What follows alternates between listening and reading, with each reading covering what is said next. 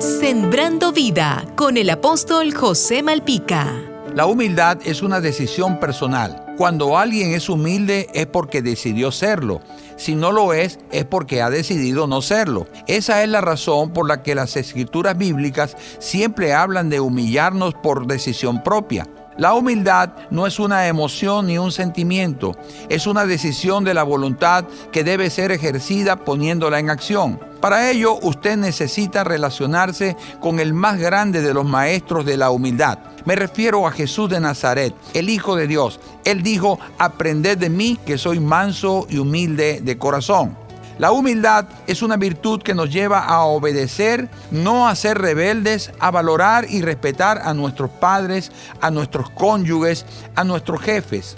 Caso contrario es el orgullo que nos lleva a la desobediencia y a la rebelión. Por eso, el gran maestro de la humildad, Jesús, nos recomienda ser como niños. ¿Sabe por qué? Porque aunque los niños no son necesariamente dulces en su comportamiento, son inquietos, caprichosos y les dan rabietas, pero lo que los hace humildes es que son enseñables. No tienen tanto conceptos en la cabeza y siempre están listos para ser enseñados. No permita que nadie le robe la humildad, ni la fama, ni el dinero, ni el mucho conocimiento.